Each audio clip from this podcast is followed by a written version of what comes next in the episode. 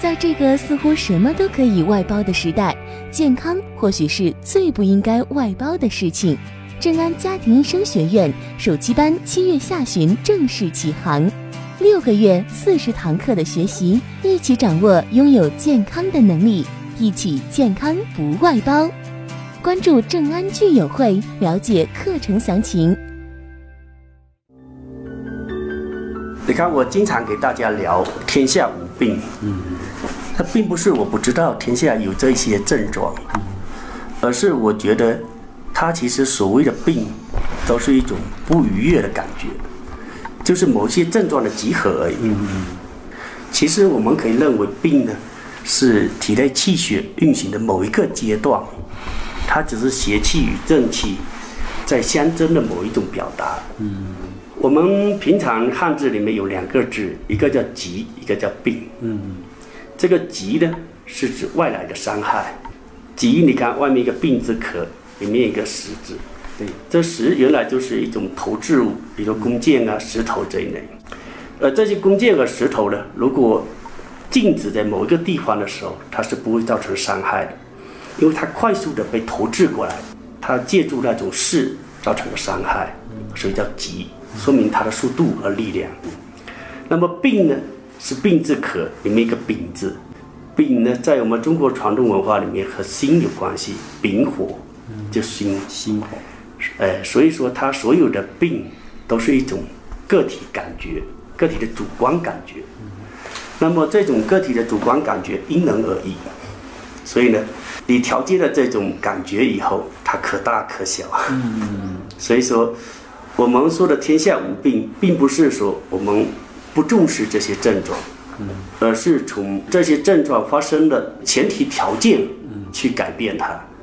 当你把它存在的条件改变的时候，这个病可以忽略不计的。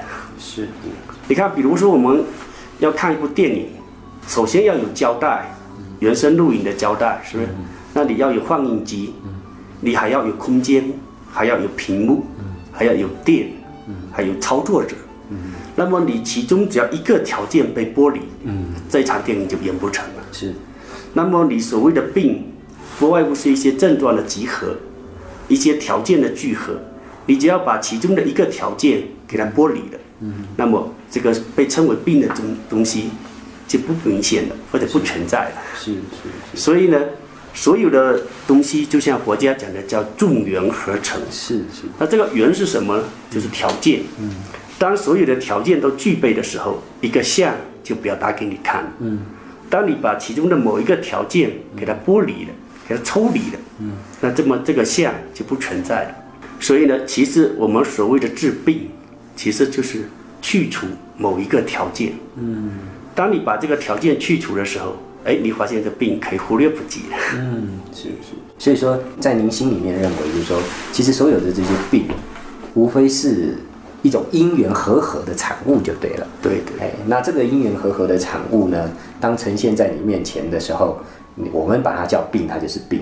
可能你转换一个观点来看这件事情，它也许它不一定成为病，或者说，其实很多的事情其实只是我们面对事物的看法的不同而产生的，是这样子。没错。但是，就说从您的治疗者来说，您的境界比较高，或者是说您对于疾病的这个看法比较透彻了，呃，您能够用刚刚的这样子不同的视角来面对病的问题的时候，但是作为一个患者。比如说我，我们现在身体上确实有感觉这样的疾病的时候，我们怎么用不天下无病这件事情来说服自己呢？你有没有什么样的建议？你像比如说自然界哈，嗯，你可以看到晴万里晴空，嗯，你可以看到乌云密布的时候，你甚至可以看到风雨雷电，嗯，霜雪，那么这些所有的现象都是自然界的一个正常现象。是，当你喜欢它的时候，你就觉得。它很美，是。很壮观。对对，你不喜欢它的时候，你就会产生一种厌恶感。对，如果对身体这些不舒服来说，嗯，你如果能够转换一个角度去看它的时候，嗯，你会觉得它其实也会变得很有意义，很好玩。呃，比如说这个时候我腿疼，嗯，腿疼，然后当然是一件不舒服的事情。对，但是因为腿疼，我今天不出门，嗯。那可能我就免去了某一种灾害。嗯，那你事后去看它的时候，就会觉得，哎呀，幸好我腿疼了 是。是。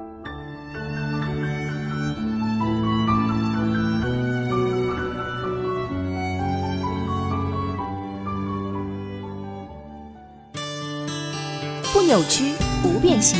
你从哪里来，要到哪里去？除了保安会问你，你也应该问自己。休息一下，马上回来。听得很爽吧？赶紧去关注这个老师。如果缺少了你这个关注，让他成为了排名最后的老师，他会情何以堪？也跟这个林老师分享一个经验。过去我自己喜好太极拳嘛，我觉得学习太极拳对我来说是这个人生一件很好的这个礼物。但是为什么会学习太极拳？就是因为自己身体不好。其实如果你一直觉得自己身体不好，如果你把它用一个很负面的想法去看待它的时候，其实身体不好就对你来说是一个灾害。嗯，就如同您刚刚说的，它对我来说就是在就形成一个心理的病了。嗯，可是我因为身体不好这件事情，结果去学习了太极拳。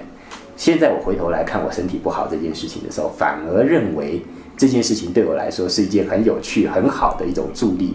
可能是用这个角度来回应您刚刚说的“天下无病”，是不是也是这样的一个道理？对，比如说你平常生没有生病的时候，你很健康的时候，你感觉不到你老婆对你有多好。对对。这时候你生病了，是啊，突然间你感受了，哦，原来我老婆这么爱我，是她这么细心的体贴我、关心我，这样的帮助我。是。那这时候因为这个病。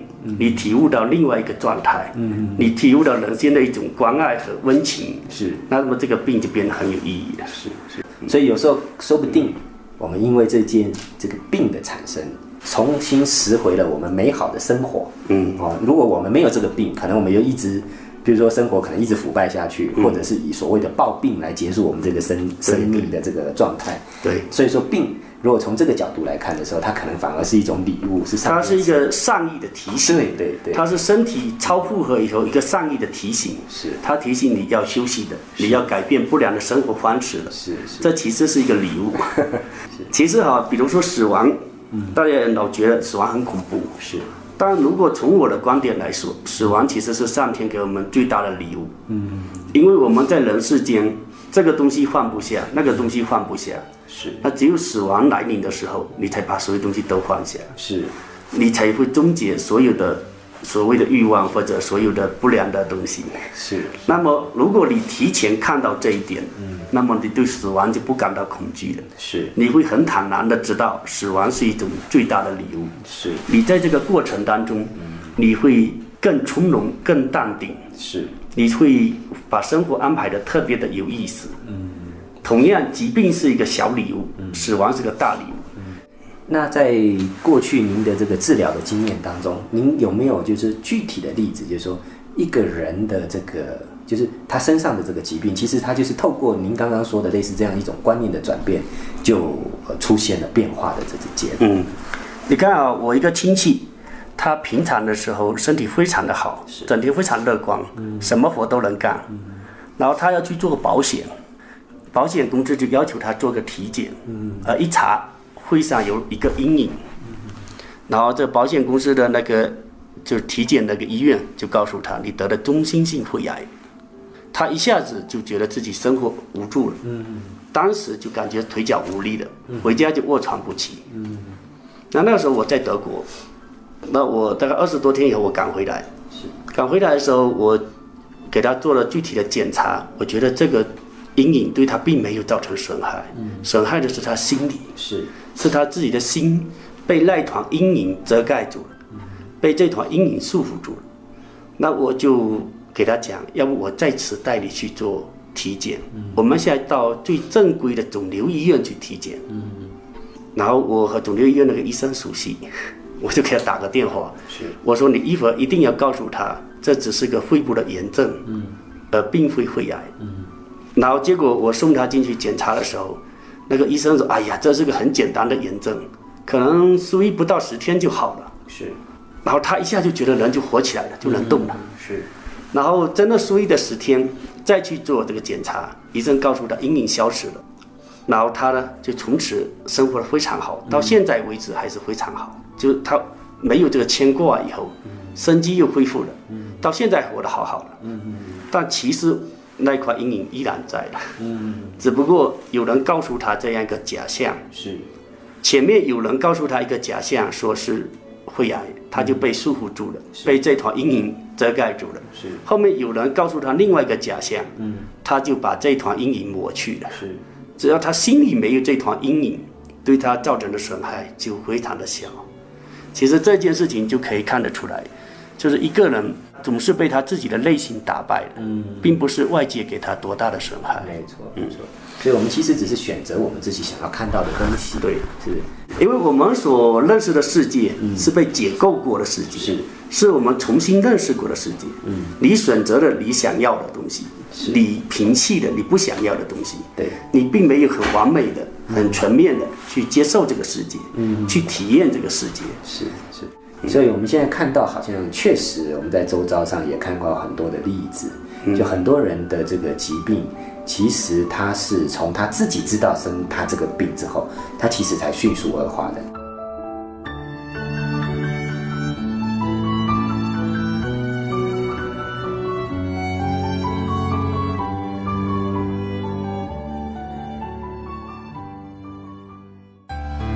拉一拉筋，放松身心，稍微休息一下。一二三四五六七，我们就要在一起，赶紧去点个赞吧！所以我现在其实不太建议大家一直做体检了。嗯，做体检就是在一片大森林里面找到这个枯枝败叶。嗯，你用各种各样的手段找这个枯枝败叶。是，呃，其实这个森林本来是生机盎然的，是是是充满活力的一个地方。是是身体也是，只要说你能吃能喝能睡能笑，我觉得非常好的。是但你一定要把他自己，就是进入病人那个角色。嗯，他一进入病人角色里面，他自己就走不出来。嗯，他无论什么时候，他自己走不出来，亲戚朋友都把他当成病人的角色。嗯，那么他就一直笼罩在一个阴影当下。是所以说，做医生他其实就是一片阳光。嗯，怎么样把阴影给驱散？是驱散这个阴影，其实就让他重新恢复了自己的一种本能。嗯，我觉得能够治病的就“本能”两个字。嗯，我原来曾经打过比方，一个伤口，嗯，如果是活体的伤口，医生给它缝合完，它就修复的很完美；如果是一个尸体的伤口，你哪怕缝的再美，依然是一个尸体的伤口，是只是一个很美丽的伤口而已。是。所以说，人呢，最终就是靠这一股生机和活力，嗯，让自己生活在这个大空间下。是。如果你自己把这个生机湮灭了，那已经就没机会了。嗯是。我们每一个人都可以去面对这个这些症状，是。都可以由自己或者医生共同来分析这些症状，是让他知道这些症状是从哪里来的，他能够有什么趋势去哪里，他为什么会造就这些症状？就是他当他和医生共同来分析的时候，这些症状就变得很清晰了，是。也知道它的来源了。嗯，那么当你改变了它的来源，或者改变了它存在的状态的时候，那这些病就不见了。是。就像我们看电脑屏幕，上面有各种各样的图案，只要你去分析出它是来自内存还是来自网络，那你就能改变它。来自内存，你改变了内存，当然图案就改了。来自网络，你看看是来自搜狐啊，还是百度啊，还是新浪，你改一个网页，它早就图案就不见了。是所以来源是最重要的。嗯，然后它存在的空间是很重要。的。嗯，你改变它的来源和空间的时候，这些东西我们可以置之不理。嗯 对，是。所以说每一个初学者，也就是要通过各种各样的学习，嗯，去找到这些东西的来源，嗯，是来自心理啊，还是来自经络啊，来自气血啊，还是来自外来的一些侵害？是当你把这些来源分析清楚以后，你就可以一一处置。是是我们之所以说没有方法，是因为我们没有安静下来，嗯，没有静下心来去分析它的来龙去脉。是当你能够静下心来分析的时候，其实这些东西都可以迎刃而解。是是是，你看我们开车，嗯，当你很慌张的时候，慌不择路，嗯，经常就会出现一些事故。对，当你全身心贯注在驾驶状态的时候，你就懂得我要踩刹车了，嗯，我要我拐弯了，是，甚至我要打开雨刮或者打开方向灯，是，这时候你在一种自己很清晰的、很镇静的状态的时候，嗯，你就会做出正常的判断、正确的判断。对，所有的人生病完无助，都是因为他没有找准自己的位置，嗯，没有和医生配合去寻找这种让自己安定的状态，是，让自己先把心安下来的状态。是，只有他把心安下来的方法随手可见。是。我刚刚听这个林老师说到天下无病，那也您也给这些初学者的建议，我感觉隐约的也透露另外一个信息，就是所谓的天下无医。似乎病人跟医生其实都没有医跟病的这概念，都只是您刚刚说的因缘和合当中的一个位置而已。对对对对，其实如果这个病人呢，他自己静下心来，嗯，他也能分析出来，他这个病是从哪里来。正安家庭医生学院首期班七月下旬正式启航，欢迎中医爱好者共同学习、共同分享。三十万小伙伴在正安聚友会等你来参与。